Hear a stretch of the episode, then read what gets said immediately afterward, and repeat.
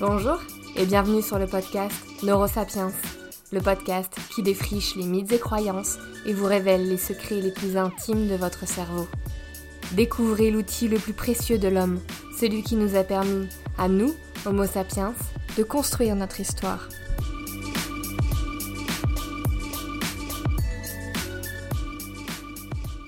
Bonjour les neurosapiens, on se retrouve pour un nouvel épisode. Aujourd'hui, nous allons aborder le thème des stéréotypes. Les stéréotypes, on veut leur tordre le cou, on veut les faire disparaître. Ces derniers sont vus négativement et leurs conséquences délétères sur des groupes sociaux sont bien connues. Mais remontons un peu dans le temps. Élargissons la définition de stéréotype et posons-nous la question. Si les stéréotypes, dans le sens premier du terme, existent, si l'être humain a la capacité de former des stéréotypes dans son cerveau et que ceux-ci se propagent jusqu'à la société tout entière. C'est bien que de base, ils devaient avoir une utilité. Ils doivent même encore en avoir une. On connaît la tendance de l'évolution à ne garder majoritairement que les fonctions utiles à l'être humain. D'autant plus qu'un début du cerveau est quand même d'économiser un maximum d'énergie. Il ne s'enquiquinerait pas à conserver une compétence dont il n'a pas besoin, et surtout à l'utiliser massivement. Donc, qu'entend-on réellement en fait quand on parle de stéréotypes? Possédons-nous seulement des stéréotypes sociaux? Je répondrai aussi aux questions suivantes. Pourquoi le cerveau crée-t-il des stéréotypes? Pourquoi les aime-t-il? Et pourquoi est-ce difficile de s'en débarrasser? Vous découvrirez dans cet épisode que les stéréotypes ne sont pas que des constructions psychologiques, ils sont aussi profondément ancrés dans notre fonctionnement cérébral.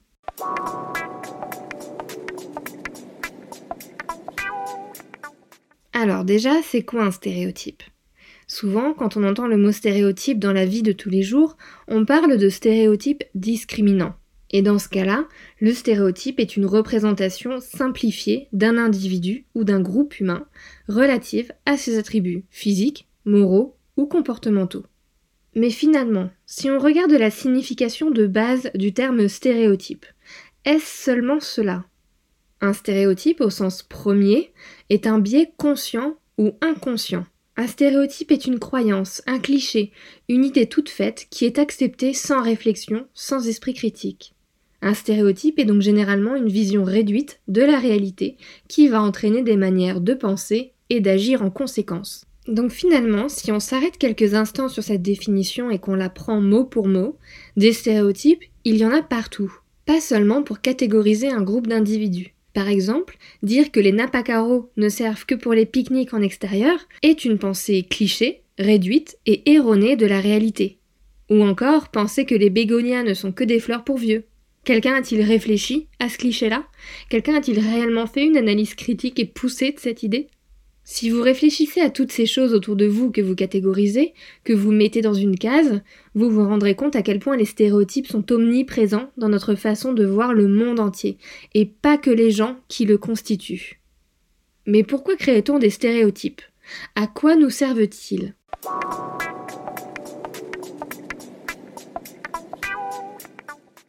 Premier constat, les stéréotypes sont inhérents au fonctionnement du cerveau humain.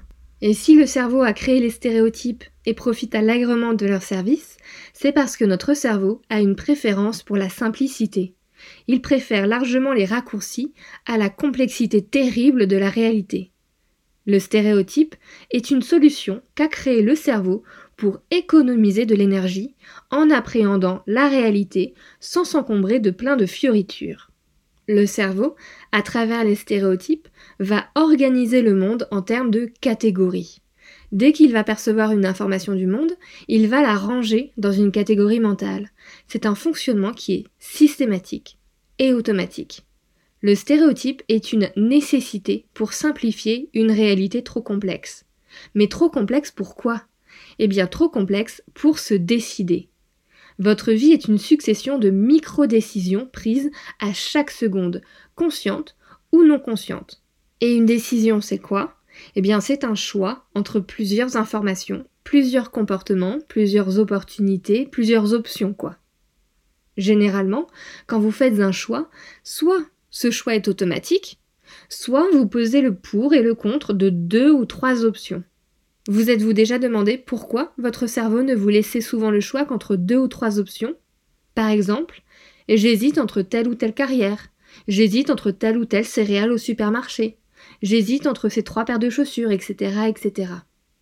Eh bien, ces deux trois options qui se présentent à vous sont ce qu'il reste d'un écrémage intense du cerveau. Nous sommes en permanence submergés par les informations. Nous en débordons au point que nous avons besoin d'un instrument pour les classer et éliminer les informations inutiles, pour ne garder que l'essentiel. Ce job, c'est votre cerveau qui s'en occupe. Il fait son tri et sa catégorisation de façon inconsciente, pour ensuite ne vous servir sur un plateau que l'essentiel, vous permettant alors de prendre des décisions, d'agir, d'avancer, d'atteindre vos objectifs. Quels sont les critères qui permettent de dire si une information fait partie de l'essentiel ou est inutile pour nous Eh bien, entre autres, ce sont les stéréotypes qui font ce travail. Les stéréotypes vont nous permettre de trouver ce jean de mauvais goût ou d'apprécier ce film ou de trouver cette musique trop violente, d'adhérer à des idées politiques et pas à d'autres. Plus un choix vous paraît évident, plus il est basé sur des stéréotypes. Donc à la base, c'est une bonne chose que nous ayons des stéréotypes. Sinon, nous resterions prostrés dans notre coin, assaillis par une avalanche d'informations, incapables de prendre la moindre décision, de faire le moindre mouvement ou d'émettre la moindre opinion. Les stéréotypes sont donc la conséquence du fonctionnement normal du cerveau. Mais attention, ce n'est pas parce que c'est un fonctionnement normal que les stéréotypes sont tous bons. Beaucoup vous seront utiles, comme par exemple le stéréotype suivant. Les personnes âgées sont lentes. C'est certes généraliste, mais adapté à une certaine réalité. Donc ça va nous permettre d'anticiper un certain temps d'attente. Par exemple, la dernière fois, 9h du mat, je vais au carrefour acheter de quoi faire le brunch. Pendant ce temps-là, mon ami commence à préparer le café, cuire les œufs, etc. J'arrive à la caisse, trois personnes âgées devant moi. Et bah grâce à mon stéréotype que les personnes âgées peuvent prendre plus de temps que la moyenne à la caisse, et bah j'ai pu dire à mon ami d'attendre pour lancer la cuisson des œufs. Et au moins j'ai mangé des œufs mollets et pas des œufs durs. Donc jusque-là, le stéréotype est utile et surtout il ne fait de mal à personne. Mais certains stéréotypes vont beaucoup plus loin et ont des conséquences très néfastes sur la société. Comme lorsqu'un stéréotype devient systémique, culturel ou discriminant, comme lorsqu'il devient une loi comme l'apartheid ou une politique d'entreprise et de recrutement appliquée par le ou la chef d'entreprise.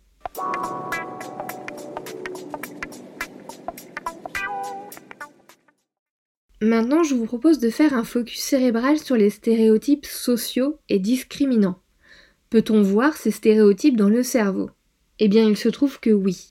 Des chercheurs de l'Université de Milan ont étudié le cerveau de 15 personnes confrontées à des stéréotypes de genre afin de voir ce qu'il se passait dans leur cerveau. Pour cela, ils ont utilisé un outil qu'on appelle un EEG, un électroencéphalogramme, qui mesure l'activité électrique du cerveau.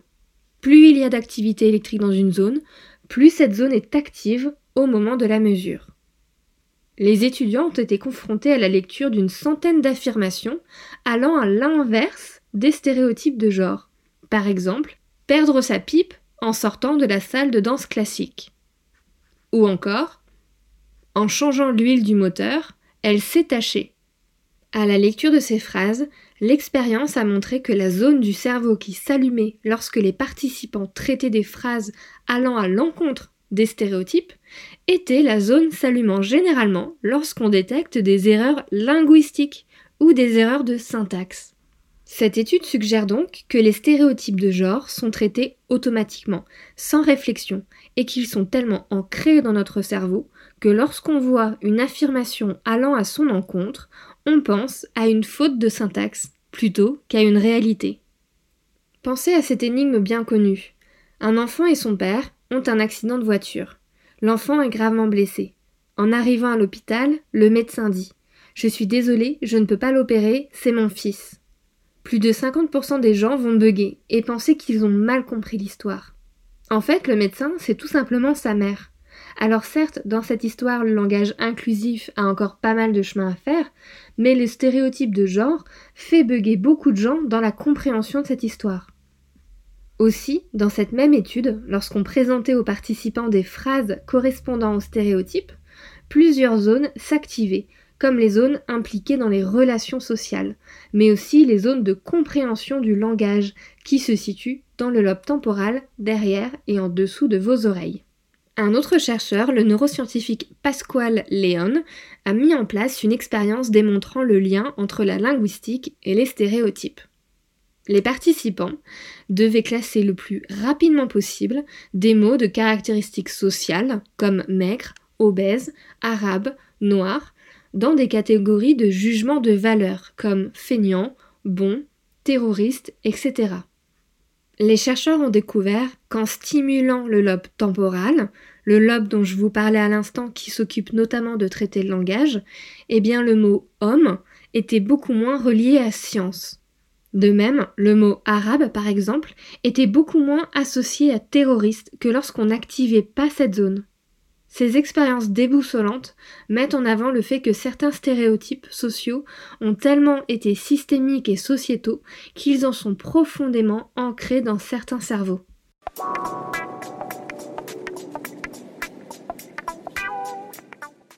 On l'a compris, les stéréotypes sont profondément ancrés dans le fonctionnement du cerveau. On sait qu'ils influencent nos prises de décision, nos comportements, nos opinions. Mais jusqu'à quel point les stéréotypes impactent-ils notre vision du monde?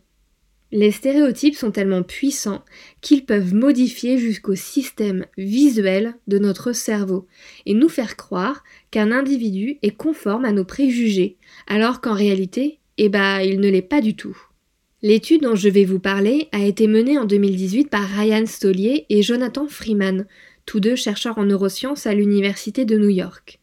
Il voulait regarder si les associations stéréotypiques les plus courantes aux États-Unis, les hommes sont agressifs, les noirs encore plus, les femmes sont douces, les asiatiques efféminées, etc., pouvaient impacter la vision qu'on a de ces personnes. Pour cela, ils ont réuni une quarantaine de participants qui avaient pour tâche de regarder des visages défiler à l'écran d'hommes et de femmes, blancs, blanches, noirs ou asiatiques, heureux ou heureuses ou énervés, et devait en 500 millisecondes choisir entre deux mots pour les caractériser noir ou blanc, heureux ou en colère, homme ou femme, etc. Résultat, leur premier réflexe se portait quasi systématiquement vers la réponse la plus stéréotypée, même si l'image ne reflétait en rien leur choix. Donc les hommes noirs étaient systématiquement considérés comme en colère, alors même que certains souriaient, les visages de femmes étaient spontanément jugés comme heureux, alors même que certains exprimaient de la colère, etc., etc. Pendant tout le temps de l'exercice, un IRM surveillait l'activité cérébrale d'une zone du lobe temporal qu'on appelle gyrus fusiforme, qui s'occupe de la représentation des visages et de leur catégorisation sociale. L'activité cérébrale générée par la vision d'un visage d'homme noir était la même que celle suscitée par des visages en colère, ce qui signifie que le cerveau peut littéralement nous faire voir ce qui n'existe pas, et que les stéréotypes peuvent venir court-circuiter notre perception à notre insu. Les stéréotypes sont aussi tellement puissants qu'ils peuvent impacter notre vie. Des chercheurs de l'Université de Toronto ont montré que les personnes âgées ayant une vision négative de la vieillesse réussissaient systématiquement moins bien aux tâches de mémoire et d'audition et avaient beaucoup moins confiance en leurs capacités cognitives. Là se termine notre épisode sur les stéréotypes. À retenir donc que les stéréotypes ne sont pas que néfastes. Certains sont utiles au cerveau afin que nous puissions agir penser, décider, bouger, vivre quoi. Les stéréotypes sont souvent des idées, des pensées déjà définies qui surviennent bien avant que l'esprit critique ne se mette en branle et bien avant que nous ayons une chance de nous corriger ou de réguler notre comportement ou décision. Ces croyances peuvent littéralement venir modifier notre perception de ce qui nous entoure et impacter nos capacités cognitives à long terme. Quant aux stéréotypes sociaux néfastes, ces derniers sont si ancrés dans le cerveau qu'ils sont affiliés à la langue, à la syntaxe. Le travail pour les déconstruire exige donc un effort individuel, groupal et sociétal.